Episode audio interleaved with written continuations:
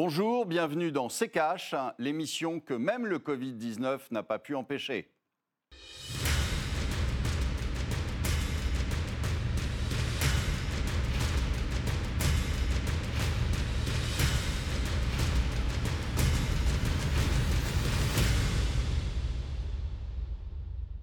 Bonjour, aujourd'hui nous allons vous parler du fossé qui se creuse entre l'économie réelle et la bourse. Bonjour Estelle.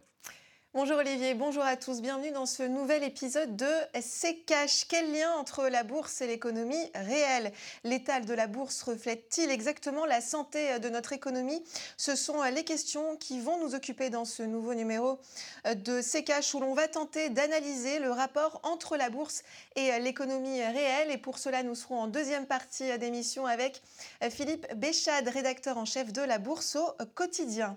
Les pouvoirs publics n'ont eu de cesse de le marteler la pandémie de Covid-19 a engendré une crise économique sans précédent. Pourtant, les marchés boursiers, eux, semblent avoir retrouvé leur niveau d'avant la crise. Comment expliquer ce décalage? Élément de réponse avec le tiroir cash d'Antoine Vassas. Y a-t-il réellement un rapport entre bourse et économie réelle? Vous vous dites oui, évidemment. Mm-hmm. Sauf que ce n'est pas forcément si évident que ça. La preuve, la Banque des règlements internationaux, mais aussi le régulateur des marchés financiers européens ou encore le FMI ont récemment mis en garde sur ce sujet. Car si le choc avait été bien présent au mois de mars au début de la pandémie, les marchés financiers ont depuis fait un spectaculaire rebond, retrouvant presque leur niveau d'avant-crise, quand l'économie réelle peine à repartir avec une pandémie toujours en cours et la crainte d'une deuxième vague, voire d'un nouveau confinement. L'explication réside essentiellement dans le rôle des banques centrales qui ont injecté des milliards et des milliards pour éviter la catastrophe.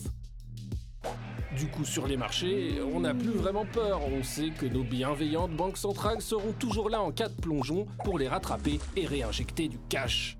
Certaines entreprises, au premier rang les fameuses GAFAM, ont aussi su tirer leur épingle du jeu grâce à l'utilisation renforcée du numérique depuis le confinement. Encore plus cynique, les licenciements et pertes d'emplois contribueraient elles aussi à augmenter la valeur de certaines entreprises en bourse. Licenciement égale diminution des coûts d'une entreprise et garantie d'une marge plus importante lors de la reprise. Un calcul selon lequel l'amélioration de la rentabilité devrait compenser la demande détruite par les pertes d'emplois. Olivier, est-ce que cette crise liée au Covid-19, elle a accentué euh, ce décalage entre l'économie réelle et les marchés boursiers ou est-ce que finalement, ils ont toujours été déconnectés? Alors ils sont déconnectés depuis, euh, depuis déjà un bon moment. Hein. Ce n'est pas euh, le Covid qui les a déconnectés récemment, c'est depuis que les banques centrales ont une politique d'impression monétaire et ces fameux quantitative easing que finalement elles n'ont arrêté que très brièvement euh, depuis 2009. Euh, Donc euh, on, a, on a depuis 2009 un afflux de monnaie sur, le, sur les marchés financiers et qui soutiennent et qui font monter les marchés financiers. Là aujourd'hui, vous êtes alors Aujourd'hui, ça se voit encore plus, si vous voulez, mais ce n'est pas, pas un phénomène nouveau, mais ça se voit tellement parce que on a tellement une économie qui est par terre euh, aujourd'hui et une bourse qui, elle, est euh, tangente ses plus hauts, en tout cas en ce qui concerne les, les, Américains, moins euh, les Européens.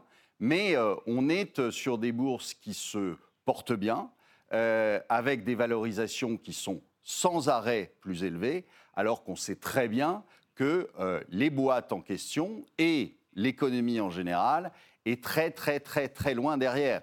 Mais euh, si vous voulez, c'est euh, euh, devenu là très flagrant, mais c'est quelque chose qui qu'on sait depuis longtemps. On sait que les banques centrales aujourd'hui ne peuvent pas se permettre un très fort recul des marchés. D'abord parce qu'elles ont des titres, donc elles n'ont pas envie de faire des pertes monumentales, et puis euh, aussi parce que vous en avez dans les fonds de pension américains euh, qui permettent de payer les retraites et que ça ferait des ordres si on ne payait plus les retraites aux, États-Unis. Donc tout ça fait que les banques centrales sont devenues ce qu'on appelle market dépendantes et pas du tout, elles ne, elles ne s'occupent pas finalement de l'économie réelle.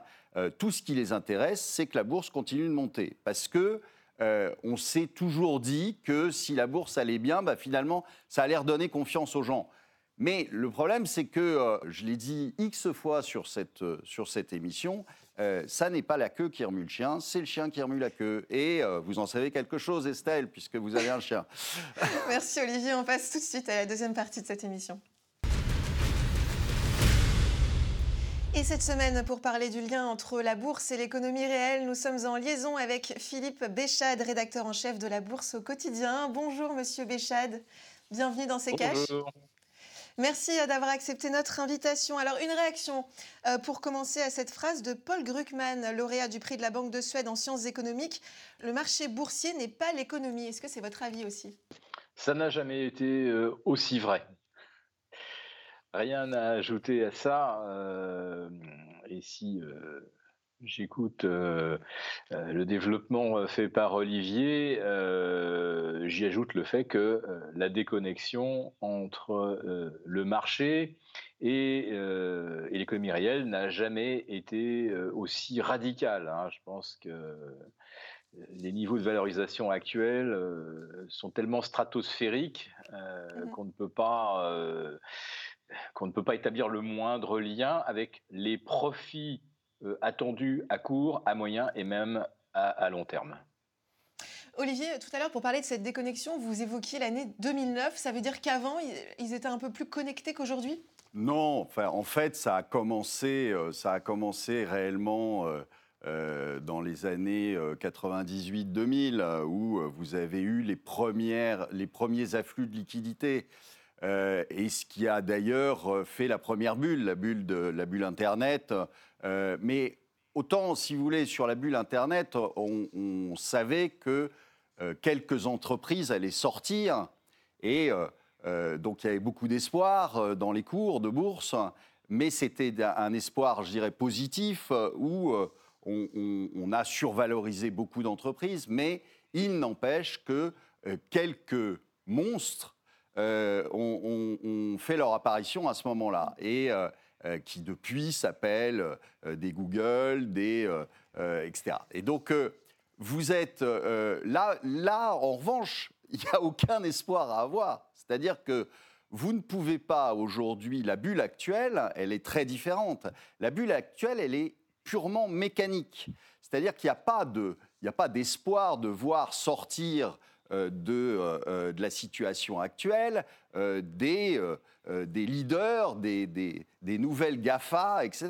Là, ce n'est pas du tout le cas. C'est on injecte de la monnaie qui va directement, comme, comme de l'essence, si vous voulez, dans un moteur, qui va directement dans le marché financier. Ça n'a absolument rien à voir avec l'économie réelle parce qu'il n'y a pas un euro ou un dollar de, ce, de cette manne euh, financière qui arrive dans l'économie réelle, effectivement, et donc euh, euh, ça, n'est que dirigé vers les marchés. Alors, si vous voulez, le, au départ, s'il faut quand même se souvenir de ce que c'était qu'un marché. Un marché financier, ça servait à s'échanger des titres et mhm. ça servait surtout à faire un prix et à donner une information. Là, aujourd'hui, c'est plus du tout ça, ça n'a rien à voir. C'est un espèce de grand casino dans lequel, en plus, vous savez qu'il vous suffit de tendre la main pour que la Banque centrale vous donne des sous pour que vous puissiez continuer à jouer. Donc ça ne s'arrête jamais. Et donc vous avez euh, quelque chose qui,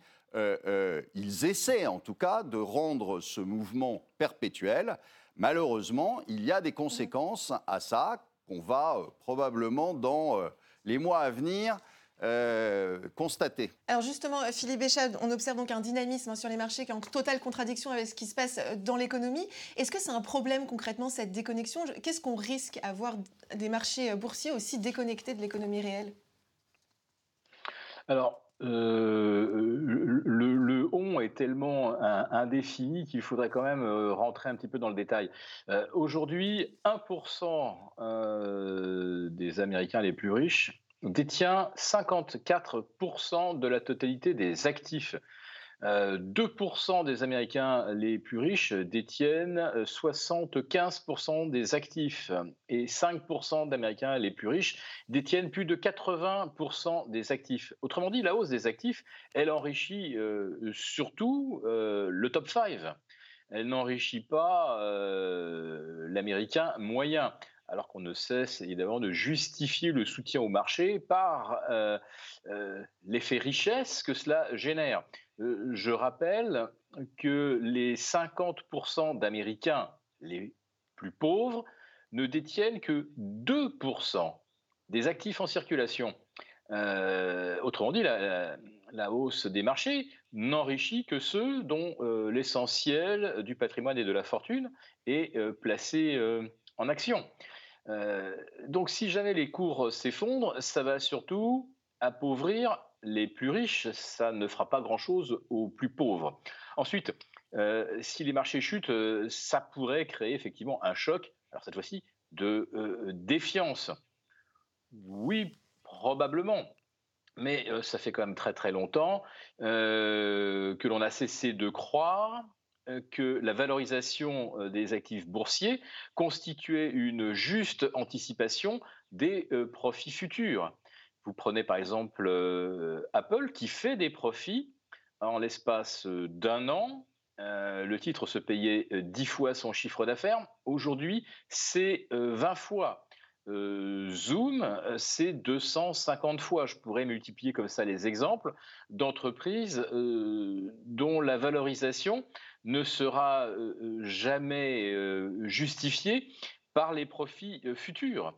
L'image d'Olivier est tout à fait juste. Le casino, je voudrais illustrer ça de façon très très concrète. Quand vous rentrez dans un casino, vous échangez votre bon argent contre des jetons pour ensuite aller à la table de blackjack ou éventuellement, si vous avez réservé un petit salon, vous avez une partie de poker privé et euh, vous arrivez avec vos jetons et vous misez euh, effectivement en fonction de ce que vous avez en main. Euh, si vous arrivez dans la salle avec vos jetons et que le, que le patron du casino vous dit tenez, pour un jeton amené, je vous en offre deux, ou trois, ou cinq, ou dix. Autrement dit, quand vous allez commencer à miser, au lieu de miser, je ne sais pas, 100 dollars sur une, paire de 10, vous allez miser 1000 dollars. Et euh, si vous avez euh, un as en main, euh, vous n'allez pas mettre directement 500 dollars, vous allez mettre 5000. Et si en cours de partie, on vous ramène encore des jetons, eh vous allez miser non plus 5000, mais, mais 10 000. Et ça n'a évidemment aucun rapport avec la, la, valeur de votre main à l'origine. C'est simplement que vous pouvez miser beaucoup plus là-dessus. Et le problème, c'est que l'argent ne ressort jamais du casino. C'est-à-dire vous êtes riche virtuellement. Merci euh, Philippe Béchade. Messieurs, on va marquer une courte pause et on revient dans un instant.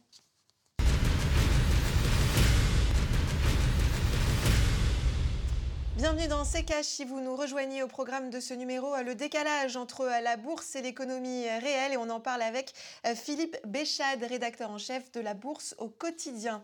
Olivier, juste avant la coupure pub, pardon, monsieur Béchade évoquait euh, un risque d'une remise euh, à plat complète de l'économie tout entière. C'est votre avis aussi C'est ça le risque? Ah bah, Le risque, c'est ça. C'est qu'à un moment, on se. Vous savez, comme dans les dessins animés, on se réveille et on s'aperçoit qu'on est au-dessus du vide. Et à ce moment-là, euh, euh, on, descend, mais on descend de façon euh, plus qu'importante. Aujourd'hui, ce qu'il faut bien comprendre, vous savez, il y a, eu beaucoup de... depuis le début de la, crise, il y a eu beaucoup de comparaisons. On essaie de comparer ça avec les années 30, enfin la crise de 29, on essaie de comparer ça, etc. Et malheureusement, je pense que ça va être bien pire que ça. Pourquoi ça va être bien pire que ça? Parce que aujourd'hui, vous avez euh, euh, cet excès de monnaie comme il n'y en a jamais eu euh, dans l'histoire, cet excès de monnaie et qui tourne beaucoup plus vite. Aujourd'hui, pour passer d'un pays à l'autre, pour passer d'un titre à l'autre, etc., c'est de l'ordre de, de, la nanoseconde. C'est plus du tout euh, ce qu'on faisait en 29 où, euh, euh, où vous aviez des, corbeilles, où vous traitiez réellement les, titres. Là, ça n'a plus rien à voir. Là, aujourd'hui, vous appuyez sur un bouton et votre argent, il fait quatre fois le tour du monde le temps que vous buviez votre café. Donc, c'est n'est pas du tout la même chose. Et là, vous risquez d'avoir, avec toutes les, les, en plus, les dérivés qu'il y a sur les titres, et c'est ça qui est important, c'est-à-dire qu'aujourd'hui, vous n'avez pas simplement les titres, quand, une, quand une valeur a un certain nombre d'actions, ce qu'il faut savoir, c'est que vous avez 100 fois ça en termes de dérivés. Et que donc, le jour où vous avez un vrai pépin, eh bien là, tous, ces, tous, ces, produits dérivés qu'on a fait sur les, sur les actions vont détruire complètement le, cours. C'est-à-dire que vous, allez, vous avez des risques de vous retrouver avec des valeurs qui vont plonger de 50, 60, 70% dans la journée. Alors évidemment, on fera tout pour essayer de freiner et euh, euh, croyez bien qu'à euh, ce moment-là, ils fermeront pour que tout le monde se calme, mais ça n'empêchera pas que à, la, à, à, réouverture, vous ayez vraiment une remise à zéro. Vous avez aujourd'hui des titres euh, dont on a vu par exemple euh, Nicolas. Nicolas, c'était, euh, vous savez, c'était la, Tesla des camions, si vous voulez, qui n'avait pas de moteur et qui donc faisait sa pub en tractant un camion avec un câble. Et, et donc c'est une pure escroquerie. Mais c'est une pure escroquerie qui quand même aujourd'hui vaut quelques milliards en bourse. Donc on peut se dire qu'il y a un moment où on va quand même retomber sur nos pieds, parce que euh, parce que vous ne pouvez pas payer quelques milliards un truc qui vaut rien, ça vaut zéro, zéro, zéro. Bon, simplement, vous avez General Motors qui est rentré dedans, donc euh, euh, ils n'ont pas envie de mettre ça dans leur bilan à zéro, donc on maintient encore un peu les cours. Mais ça, quand vous allez réellement prendre conscience que les choses ne vont pas si bien en, économie et que vous allez avoir une remise je dirais pas à zéro, mais une remise à la, à la valeur et non plus au prix, euh, eh bien, à ce moment-là, vous avez des titres comme ça qui sont des zombies et qui valent zéro. Euh, franchement, zéro. Pas, pas 10 milliards, pas 5 milliards, mais zéro. Monsieur Béchat, pour revenir sur les causes de cette déconnexion entre les marchés boursiers et l'économie réelle, Olivier évoque le comportement des banques centrales. Est-ce qu'on peut aussi imputer ce décalage à d'autres choses? C'est réellement que le comportement des banques centrales? Bah, il y a d'un côté euh, euh, le carburant que, l'on met dans la machine. Donc là, c'est effectivement de la responsabilité des banques centrales. Ensuite, euh, il y a ce que l'on fait quand on est au volant.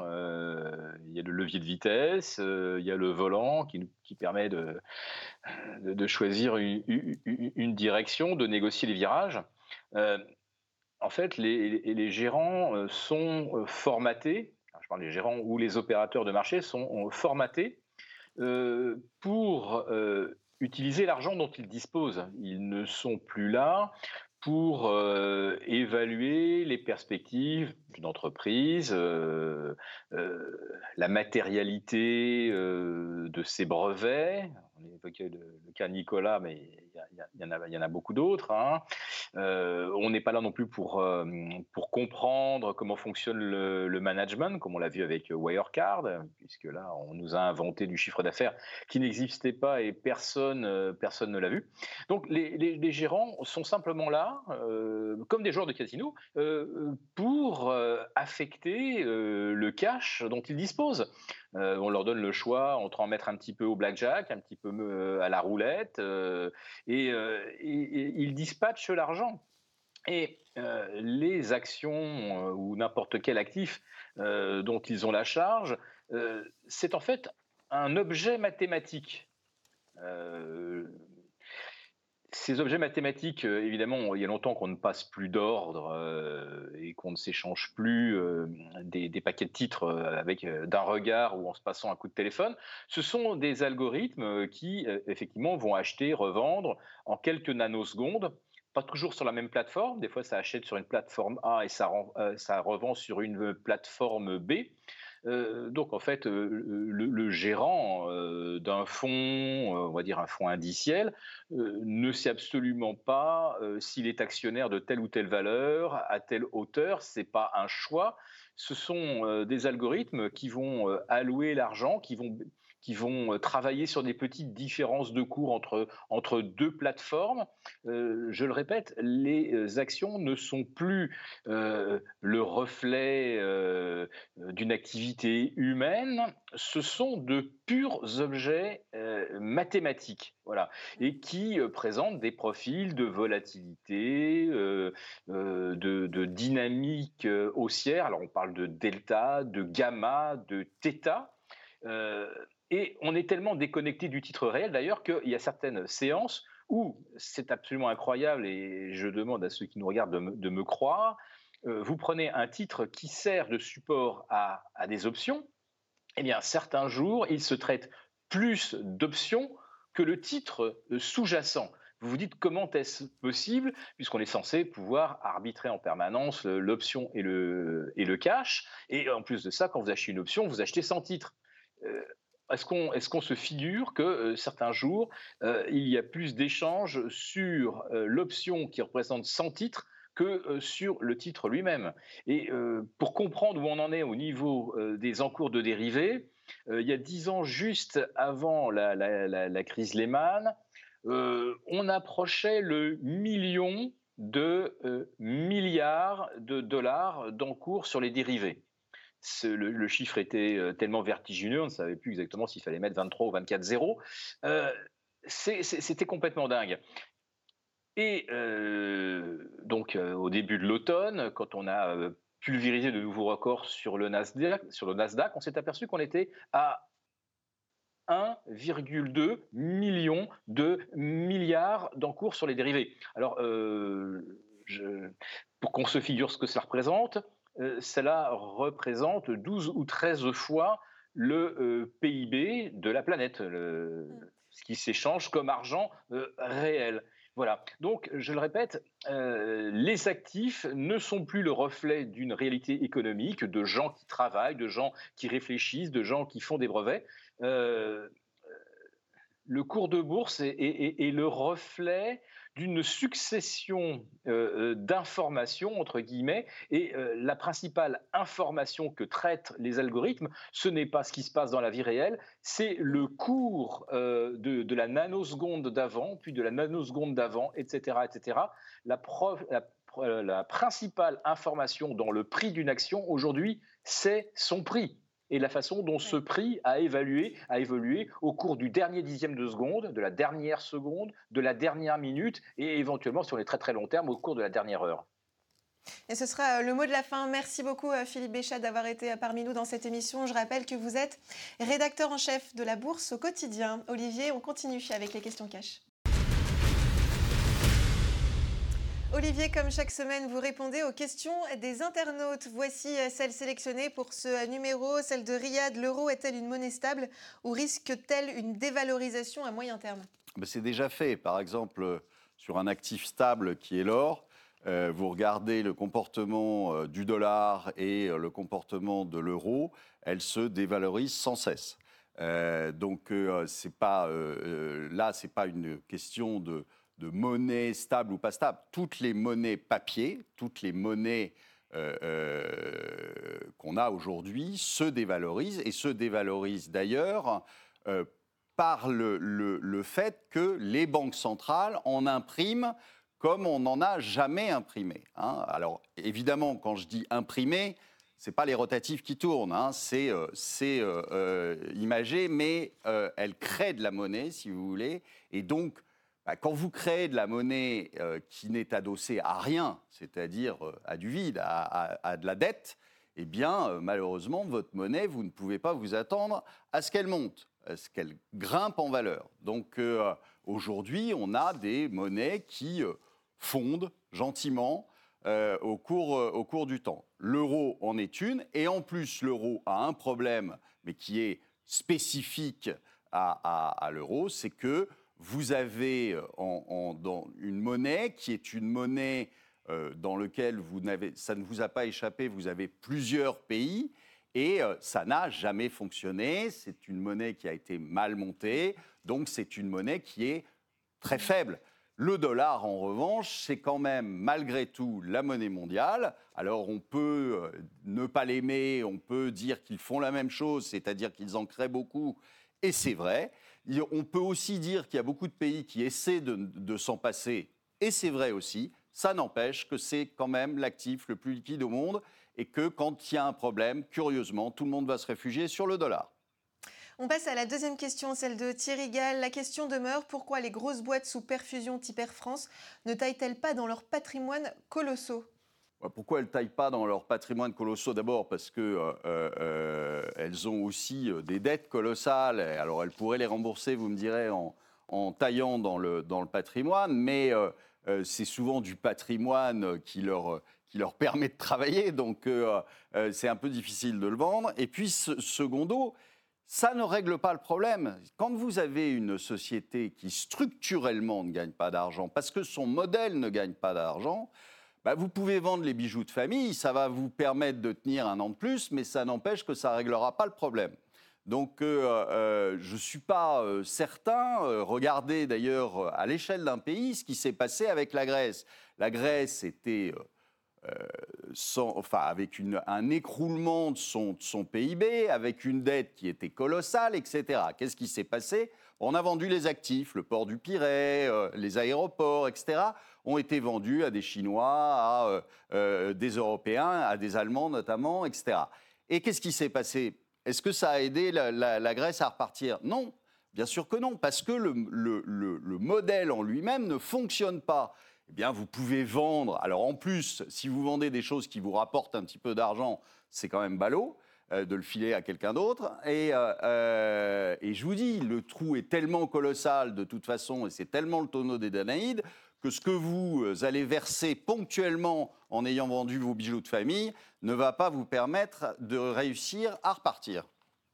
Merci Olivier, c'est la fin de cette émission. Merci euh, de votre fidélité. Sachez que vous pouvez adresser toutes vos questions à Olivier Delamarche sur les réseaux sociaux ou en commentaire des vidéos. Si vous souhaitez revoir cette émission, rendez-vous sur notre site internet à l'adresse rtfrance.tv. Olivier, on se quitte avec votre dernier mot. Eh bien, aujourd'hui, tous les jours, on vous prouve que les arbres montent jusqu'au ciel, contrairement à ce qu'on pouvait penser.